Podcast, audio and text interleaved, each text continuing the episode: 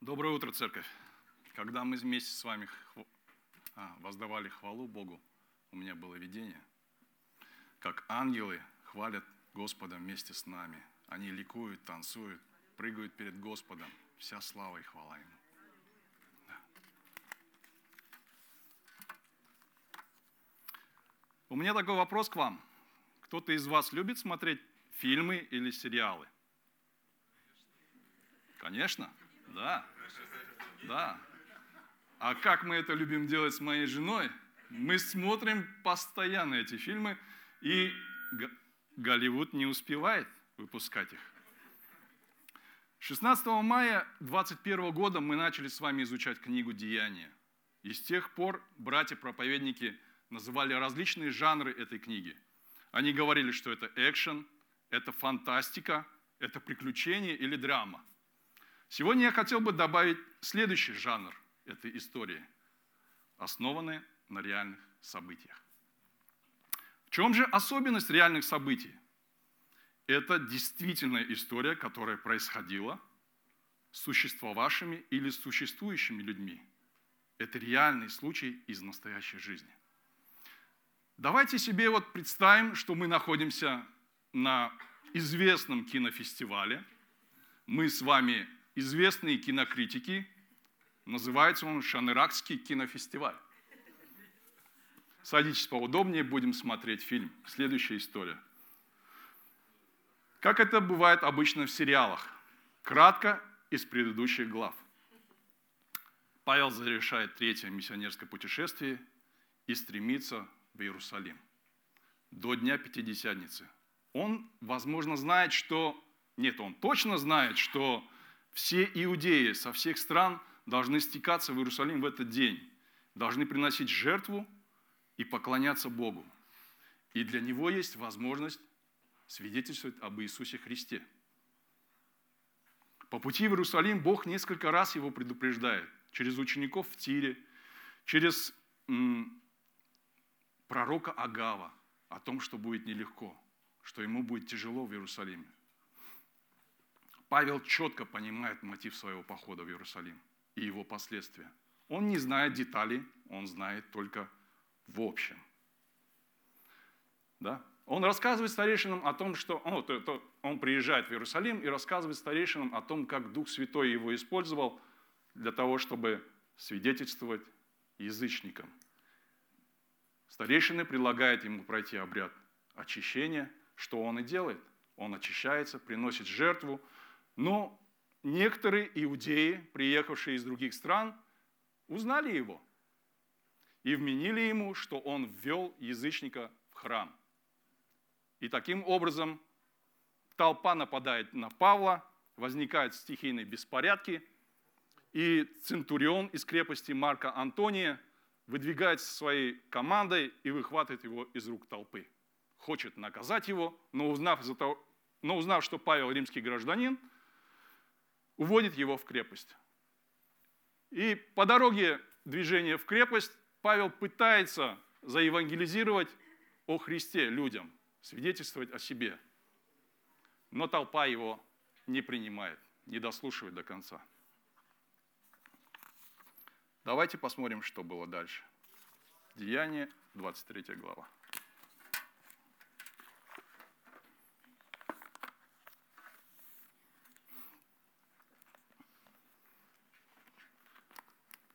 Павел, устремив взор на Синедрион, сказал, «Мужи, братья, я всей добрую совестью жил перед Богом до сего дня». Первосвященник же Анания, стоявшим перед ним, приказал бить его по устам. Да-да, Павел сказал ему, «Бог будет бить тебя, стена подбеленная. Ты сидишь, чтобы судить по закону, и вопреки закону велишь бить меня». Предстоящие же сказали, «Первосвященника Божия поносишь».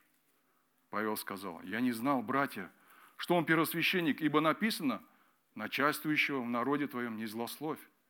Узнав же Павел, что тут одна часть садукеев, а другая фарисеев, возгласил в Синедрионе, «Мужи, братья, я фарисей, сын фарисея, за чаяние воскресения мертвых меня судят». Когда же он сказал это, произошла распря между фарисеями и садукеями, и собрание разделилось. Ибо садукеи говорят, что нет воскресения ни ангела, ни духа, а фарисеи признают и то, и другое. Сделался большой крик. И встав, книжники фарисейской стороны спорили, говоря, «Ничего худого мы не находим в этом человеке. Если же дух или ангел говорил ему, не будем противиться Богу». Но как раздор увеличивался, то тысяченачальник, опасаясь, чтобы они не растерзали Павла, повелел воинам сойти, взять его из среды и отвести в крепость. В следующую ночь Господь, явившись ему, сказал, «Дерзай, Павел, ибо как ты свидетельствовал о мне в Иерусалиме, так надлежит тебе свидетельствовать и в Риме».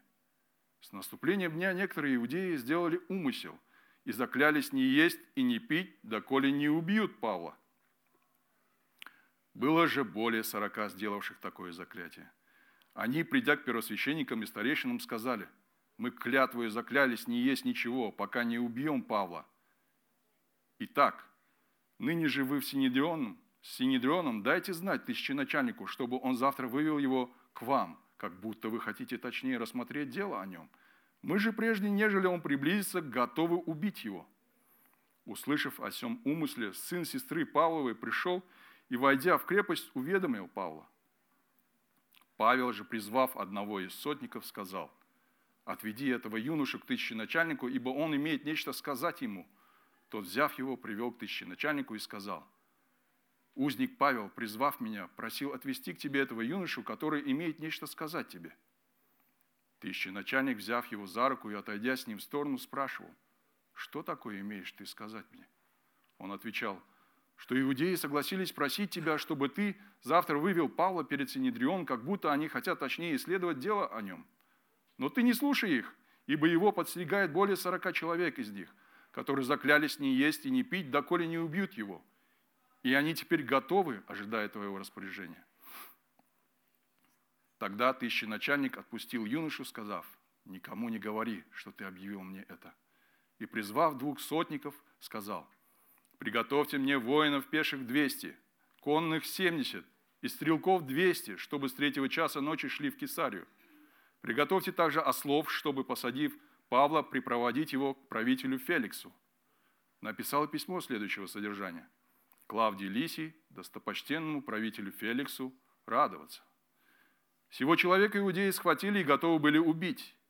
Я, придя с воинами, отнял его, узнав, что он римский гражданин. Потом, желая узнать, в чем обвиняли его, привел его в Синедрион их. И нашел, что его обвиняют в спорных мнениях, касающихся закона их но что нет в нем никакой вины, достойной смерти или оков. А как до меня дошло, что иудеи злоумышляют на этого человека, то я немедленно послал его к тебе, приказав обвинителям говорить на него перед тобою. Будь здоров. Итак, воины по данному им приказанию, взяв Павла, повели ночью в Антипатриду. А на другой день, представив конным идти с ним, возвратились в крепость. А те, придя в Кесарию и отдав письмо правителю, представили ему и Павла – Правитель, прочитав письмо, спросил, из какой он области, и узнав, что он из Киликии, сказал, «Я выслушаю тебя, когда явятся твои обвинители». И повелел ему быть под стражей в Иродовой притории.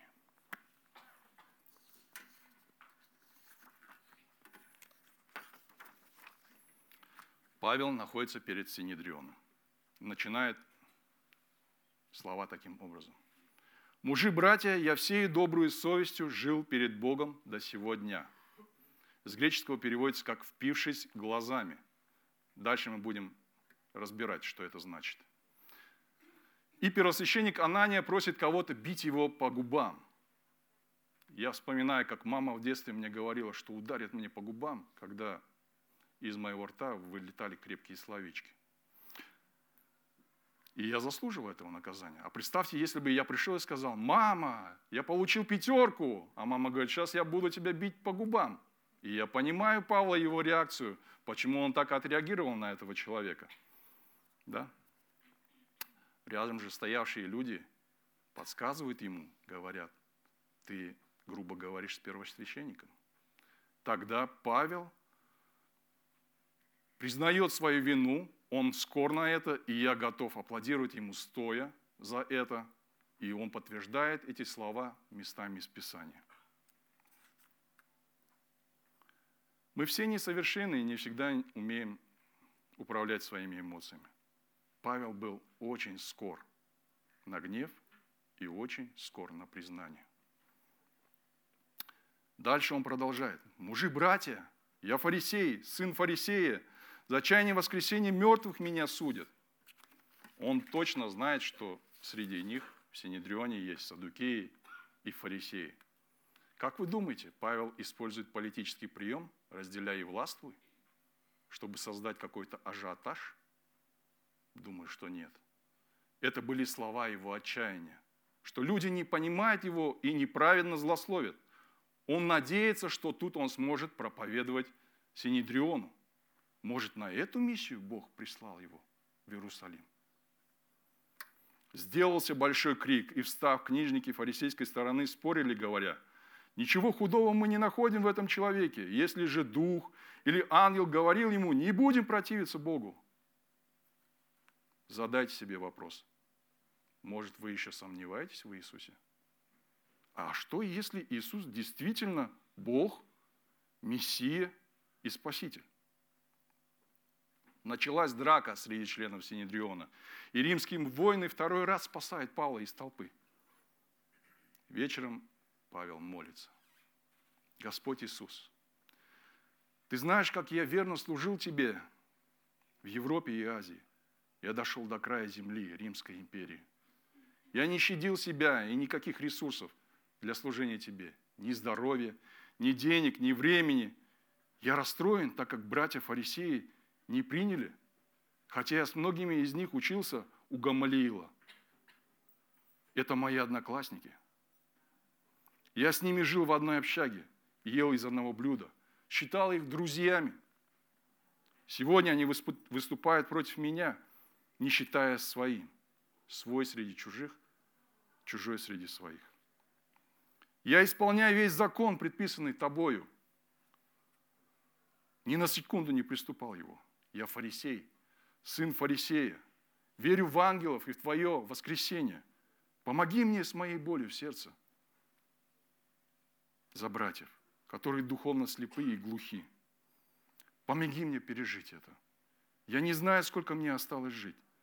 Уже дважды в Иерусалиме я проповедовал, но никто не слушал мою речь до конца и никто не принял тебя своим Господом, моя миссия провалена. Это мой конец. Господь, явившись ему, сказал, дерзай, Павел, ибо как ты свидетельствовал о мне в Иерусалиме, так надлежит тебе свидетельствовать и в Риме. Будь мужественным, не бойся. И Бог показал ему следующую цель.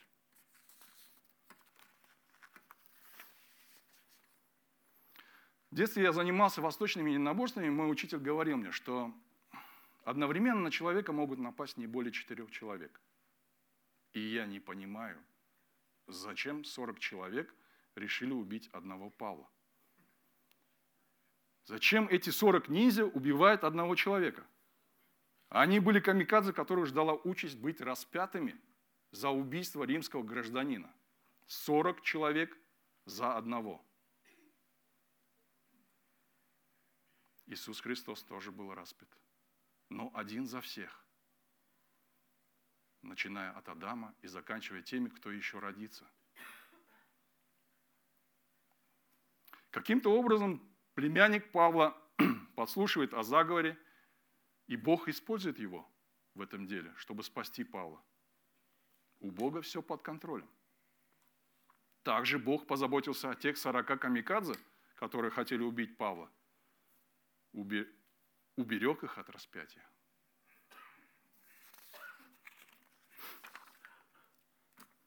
Трибун или тысяченачальник призывает двух центурионов, 200 пехотинцев, 70 всадников, 200 копьеносцев.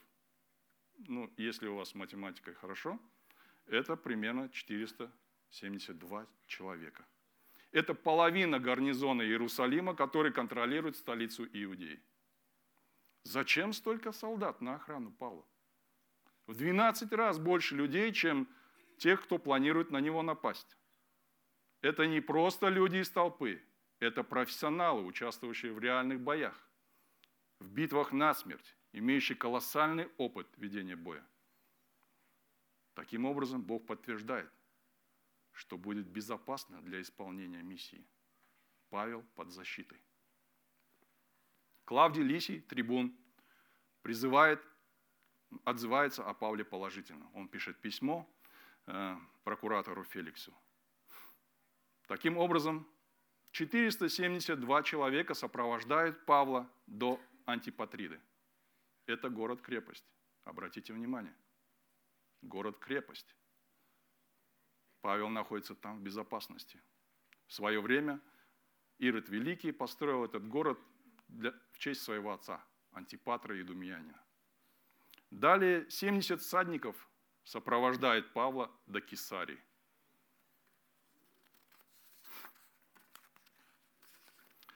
Как кинокритики, посмотрев фильм, давайте найдем глубокий смысл, составим рецензию, рекомендовать ли к просмотру и как оценить нам по десятибальной шкале. Вы верите в то, что Бог всемогущий? Я в этом уверен тоже.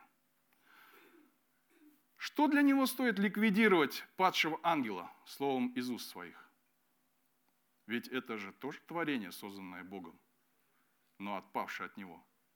Может ли сатана быть достойным соперником Богу? Вы задавали себе такой вопрос? Бог мог бы одним щелчком пальца сделать всех людей верующими, богатыми, бессмертными, очищенными от грехов и вечными, никогда не умирающими. Он мог бы телепортировать Павла из одного города в другой, чтобы у того была возможность евангелизировать, говорить о Христе. Как это сделал он с Филиппом, да? для знатного эфиопского евнуха.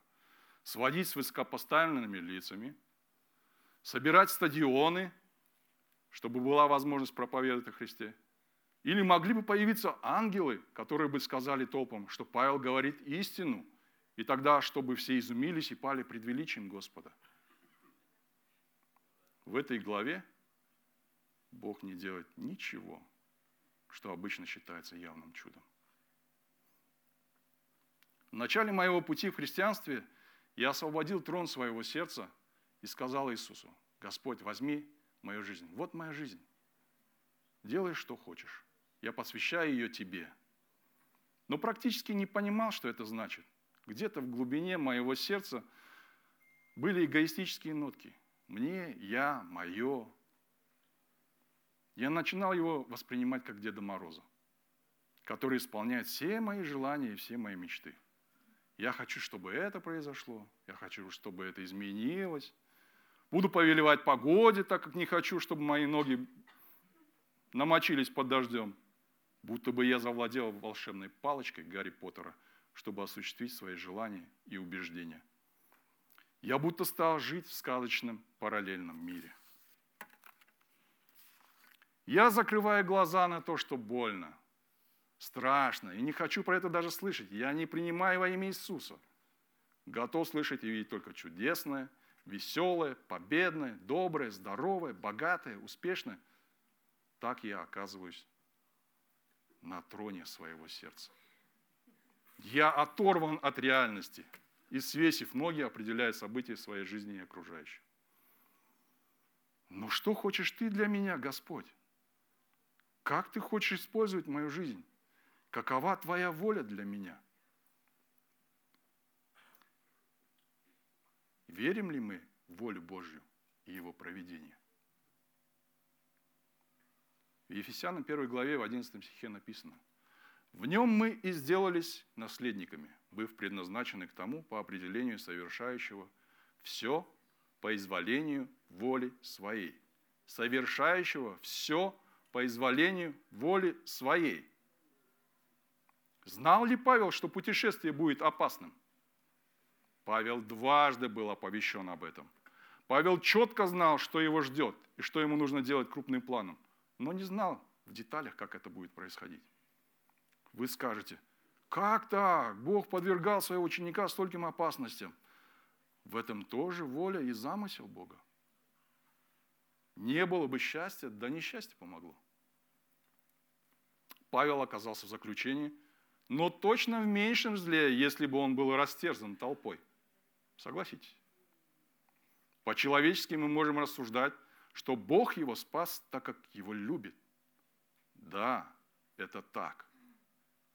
Он окружен тысячу солдатами спецназначения, он в безопасности. Но в большой картине я вижу и знаю из всей книги Деяний, что Бог исполнил обещание сохранить его для миссии, которой Павел призван свидетельствовать об Иисусе в Риме. Бог использовал ситуацию с иудеями для того, чтобы Павел по пути в Рим продолжал проповедовать иудеям в Иерусалиме, Синедриону, Центурионам, Трибуну, Клавдию Лисию, прокуратору Феликсу и его жене Друзиле, прокуратору Фесту, царю Агриппе и Беренике и императору Рима. Ведь начиная с драки фарисеев и садукеев, все обстоятельства Бог выстроил таким образом, чтобы Павел все же был отправлен в Рим.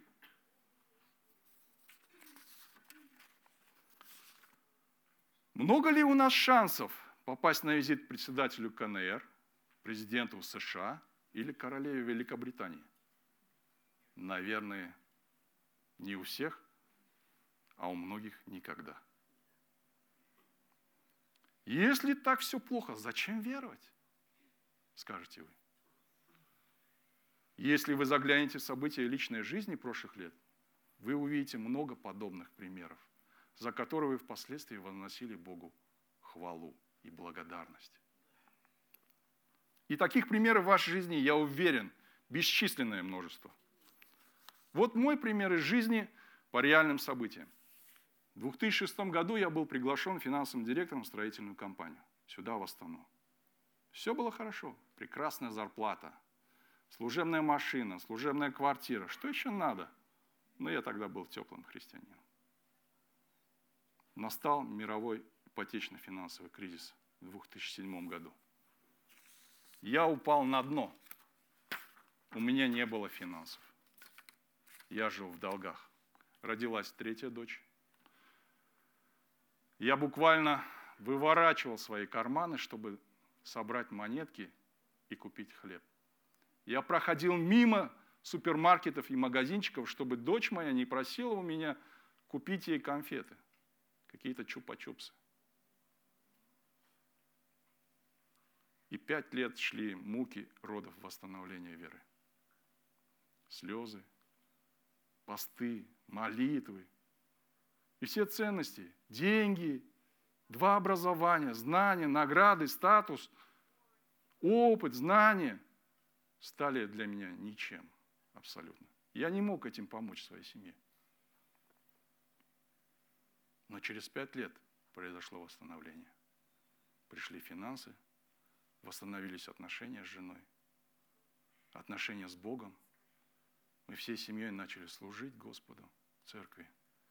И по сей день идет постоянная трансформация с моим сердцем. Нам важно понимать, что Бог есть центр Вселенной, и научиться Ему доверять во всем. В страшных, плохих, неприятных обстоятельствах. Или же, когда мы находимся в почете у людей, в славе, в уважении. Всегда и во всем нужно доверяться к Богу. Какие выводы мы можем сделать? Первое. Будь мужественен. Не бойся, когда делишься Евангелием. Бог даст силы и мудрости и защиты, как дал Павлу.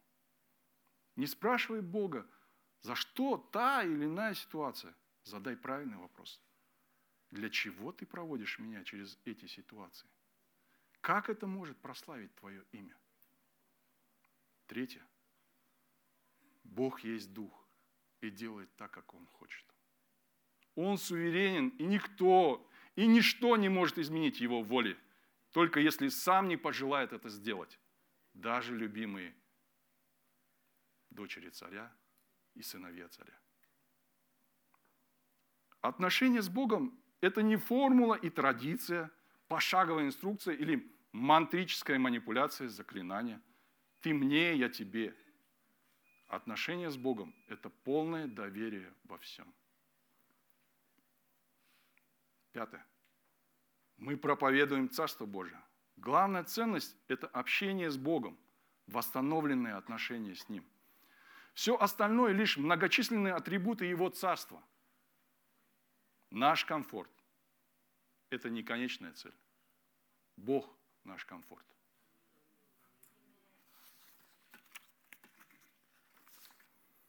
Мы же еще помним, что мы кинокритики.